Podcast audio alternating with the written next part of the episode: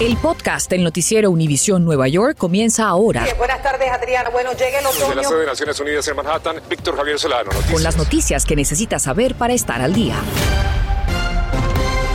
Bienvenidos, gracias por acompañarnos. Los niños rara vez se enferman gravemente de coronavirus, aunque los casos entre los menores han aumentado debido a la variante Delta. Según la Academia Americana de Pediatría, hasta ahora casi 6 millones de menores de edad han contraído el virus en el país y de los cerca de 500 menores que han fallecido, unos 125 tenían entre 5 y 11 años de edad.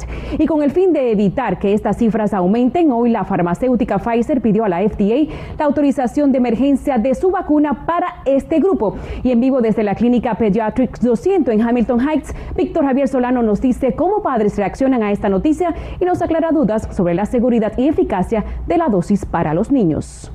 Buenas tardes para todos. En primer lugar, ese es un debate que comienza a partir de la petición que ha hecho la farmacéutica Pfizer a la FDA para que apruebe la vacuna para los niños en edades de los 5 a los 11 años. Estamos aquí, como bien decías, en una clínica pediátrica de Hamilton Heights, en donde estoy siguiendo hacia el consultorio de la doctora Vanessa Baracaldo para que nos explique cuál es la situación que se presentaría a partir del momento en que sea aprobada la vacuna para los menores. Doctora Baracaldo, gracias por estar con Noticias en Visión 41 esta tarde, ¿cuál sería inicialmente la diferencia entre una vacuna para los niños en relación con la que nosotros ya hemos recibido como adultos? Entonces la primera diferencia es que los niños no son adultos pequeños, la dosis sería menos que lo que los adultos han recibido. ¿Cuántas dosis se necesitarían para los pequeños? Por ahora lo entendido es que dos dosis para los pequeños también. ¿Cómo procede usted con los padres cuando llegan a su consultorio y no necesariamente vienen a aplicar la vacuna a los niños, sino vienen a otro tipo de consultas? ¿Cómo procede ustedes con ellos para persuadirlos de que es importante que se vacunen?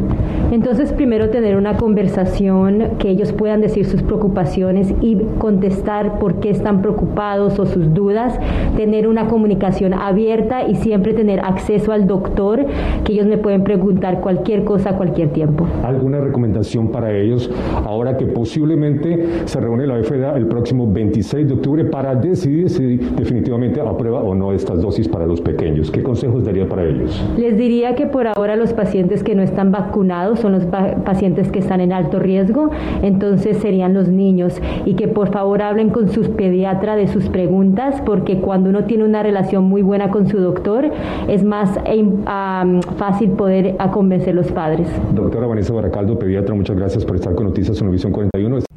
Y la ciudad de Nueva York considera expandir su mandato de vacunación para policías y bomberos. Ambos comisionados que supervisan estos departamentos han expresado su apoyo, pero la iniciativa no cuenta con el respaldo del presidente de la Asociación Benevolente de Policías, Patrick Lynch, quien dijo que la vacuna debe dejarse a decisión de los oficiales. El NYPD actualmente tiene una tasa de vacunación del 68% y para el Departamento de Bomberos o FDNY es apenas del 59%. Y la gobernadora Kathy Hochul anuncia un millonario fondo para ayudas con las rentas atrasadas, pero está enfocado 100% en los caseros. Y en vivo desde el Alto Manhattan, Mariela Salgado nos explica cómo funciona. Mariela, ¿dónde surge la necesidad de ofrecer este nuevo fondo de ayuda? Cuéntanos. Lo que pasa básicamente es que los caseros se quedaron fuera del programa de ayuda de emergencia que ya ha otorgado 804 millones de dólares. ¿Por qué? Porque el requisito federal era que también los inquilinos participaran en el proceso de aplicación. Muchos inquilinos no lo hicieron y eso dejó fuera a estos caseros que también tienen muchas necesidades económicas. Ahora por eso, como tú bien decías, la gobernadora Jócula anuncia este nuevo programa con 125 millones de ayuda enfocados en los caseros. Así que pasemos a ver esta gráfica porque aquí le vamos a hablar de este programa que está llamado Landlord Rental Assistance Program, que provee pago de rentas atrasadas por hasta 12 meses. Durante los primeros 45 días se va a dar prioridad a caseros dueños de propiedades pequeñas y medianas, o sea, con 20 o menos de 20 unidades. Y este casero también, por supuesto, va a tener que probar con documentación que ha tenido el retraso en los pagos después del primero de marzo. Por eso nosotros, y obviamente hablamos de marzo del año pasado, ¿no? Cuando empezó la pandemia, conversamos con la representante de una organización justamente que protege a propietarios para que no pierdan sus hipotecas. Escuchemos. ¿Qué pasa cuando se acaben esos 125 millones? Sabemos de que este monto no va a cubrir todas las necesidades que hay, pero sí va a ayudar a muchos dueños de propiedades, especialmente los que son de bajos recursos. No nos vamos a descansar hasta buscar más recursos. ¿Qué pasa si tengo más de 20 unidades? ¿Puedo aplicar aún?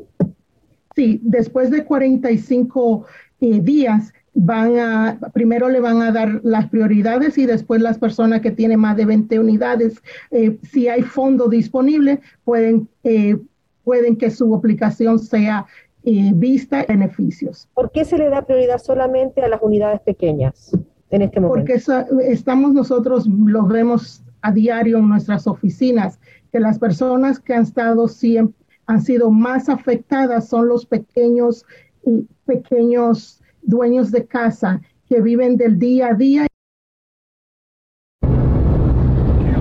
Por eso hablamos con una de esas personas. Escuchemos a esta casera. ¿Cómo ese dinero le cambiaría las cosas a usted, la ayuda? Oh, sería gran ayuda para nosotros los inquilinos, no solamente para mí, porque somos bastantes inquilinos y las personas están atrasadas con un año de renta que sería muy ayudoso para nosotros como dueños de casa para ponernos al día con nuestra hipoteca. ¿Cuánto a usted le deben en renta? En renta, la persona que me paga mi renta son 1.800 y la persona no paga un año y cuatro meses.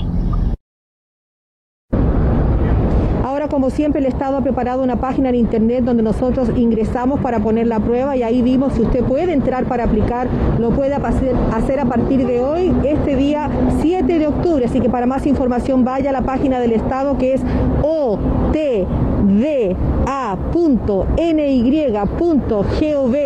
de corta. Eso es todo por mi parte, reportando desde Manhattan. Vuelvo contigo a estudios, Adriana. Adelante. Estás escuchando el podcast del noticiero Univisión Nueva York. Sobrevolamos el sector de West Concourse en el Bronx, en donde se reporta un hombre baleado. Ocurrió frente al Bronx Terminal Market en la intersección de la calle 151 Este y la avenida Bronx. La policía confirmó a Noticias Univisión 41 que la víctima es un hombre de cerca de 30 años de edad. Recibió un disparo en el pecho y fue trasladado al hospital Lincoln en condición crítica.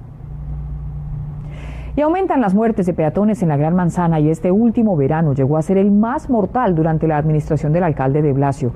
En vivo desde la calle 184 de Grand Concourse, una de las intersecciones más peligrosas, nuestro Gary Merson nos cuenta por qué a pesar de la implementación de programas de seguridad vial siguen ocurriendo tragedias. Adelante, Gary, cuéntanos.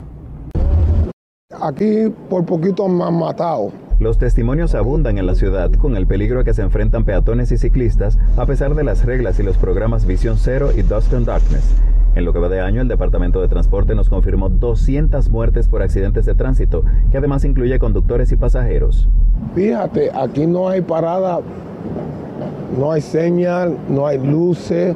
Aquí yo cruzo todos los días y es tremendo peligro. Cruzar en esta esquina se convierte en un verdadero reto y esto es en Brooklyn, uno de los considerados más peligrosos de la ciudad que ha roto récords en los últimos cinco años y es porque no hay señales para peatones. Pero específicamente dos universidades han listado esta esquina de Belmont y Rockaway como una de las más peligrosas de la nación de los últimos 10 años a nivel nacional. Nos detuvimos por dos horas verificando alguna situación de riesgo desde varios ángulos y no vimos incidente, pero en otra esquina observamos vehículos que aceleran en luz roja y en vía contraria. Desde enero a septiembre, 91 peatones han perdido la vida, un alza respecto a 67 del año pasado, y la muerte de ciclistas descendió de 19 a 13. De Brooklyn cruzamos al Bronx, donde ha ocurrido cerca de la mitad de esas muertes de ciclistas. Precisamente hace dos semanas, Manny, repartidor de comida, tuvo su segundo accidente del año. Primero en enero me dejó cuatro meses en cama y el segundo, pues aunque fue muy similar, el, el atropellamiento, eh, no pasó a mayores. Primero tengo un disco dañado en la espalda, el hombro tengo luxado y en el segundo pues solo fue esta parte, tengo un poco de tendones amarrados. ¿Qué tan seguras consideras las calles de Nueva York? No tan seguras. A veces la, gente no respeta las leyes viales o a veces no son tan claras como uno quisiera y eso hace que los peatones también eh, se dañen o se lastimen o toman, tengan accidentes. Conductores, enciendan las luces. Recuerde que está oscureciendo más temprano. Precisamente preguntamos si los programas Dusk and Darkness o Visión Cero implementarán algunos cambios en estos días y el Departamento de Transporte nos dijo que hará un anuncio importante respecto a eso. Informando vivo desde el Bronx, Gary Merson. Esperanza, retorno contigo. Bueno, y con la pandemia muchas personas gastaron sus ahorros y mucho más, y ahora se encuentran con el dilema de cómo pagar esa deuda. Nuestra Berenice Garre nos muestra cómo hacerlo a través de una nueva herramienta y también cómo ahorrar para el futuro. Es momento de sacar su celular. Hola, ¿cómo están? Llegamos hasta la casa de Alba. Ella es una hondureña echada para adelante que tiene su propio negocio en casa cuidando niños Desafortunadamente con la pandemia pues esto se vino abajo y también afectó su situación financiera personal. Por eso llegamos hasta aquí con una herramienta para ayudarle. ¿Cómo vas? Bien, muy bien. Alba tiene tres años cuidando niños y la mitad en una pandemia. Uy, eso fue desastroso. Los niños se fueron, los papás se quedaron en ellos en casa, no podíamos pagar los biles. Tampoco recibió ninguna asistencia del gobierno. ¿Cuál es tu situación actual? ¿Peor que antes de la pandemia? Ah, digamos que sí, porque apenas estamos empezando, como decir, de nuevo, poquitos ingresos ahorita, ya vienen poquitos niños. Y no es la única. De acuerdo a una encuesta realizada por AARP entre latinos mayores de 25 años en todo el país vimos que cuatro de cada diez encuestados nos dijeron que su situación financiera es peor ahora que antes que la pandemia. Y los que ganan menos de 40 mil al año estarían en peor situación. Por eso es que crearon esta herramienta virtual Money Map. Para que las personas puedan tomar control de sus finanzas, puedan reencauzarse en esos planes financieros, le hagan frente a las deudas. Los imprevistos pasan, se te rompe el carro, se daña algo, ya eso es un imprevisto. Sí. Alba decidió tratar, así que le ayudamos a registrarse y a colocar su información. Esta parte es bien importante porque es donde tú vas a colocar cuánto debes, cuánto pagas de alquiler o si tienes una hipoteca. Hacer un presupuesto es el primer paso y el segundo, conocer sus deudas. Te preguntas si estás debiendo dinero en esa cuenta, si estás atrasada, ¿sí? y te ayuda a ajustarte al nuevo presupuesto. También planear para el futuro como la compra de una casa, la universidad de los hijos y otras cosas. Para el retiro. ¿Ya estás ahorrando? Ok, entonces vamos a poner eso. Es importante. Y lo más vital, ahorrar para tener un colchoncito para emergencias. Y un reporte del Departamento de Investigación revela que el alcalde de Blasio no reembolsó a la ciudad de Nueva York más de 300 mil dólares por gastos de viaje de los miembros de seguridad durante su campaña presidencial. Según el análisis, también en varias ocasiones detectives de la Unidad de Protección de Emergencia y el NYPD ayudaron a mudar a los hijos del alcalde y transportaron a empleados a Grange Mansion sin que el alcalde ni la primera dama estuvieran presentes. Durante su conferencia de prensa de hoy, de Blasio dijo que el reporte no era profesional y que habían varios errores. Gracias por escuchar el podcast del noticiero Univisión Nueva York. Puedes descubrir otros podcasts de Univisión en la aplicación de Euforia o en univision.com diagonal podcasts.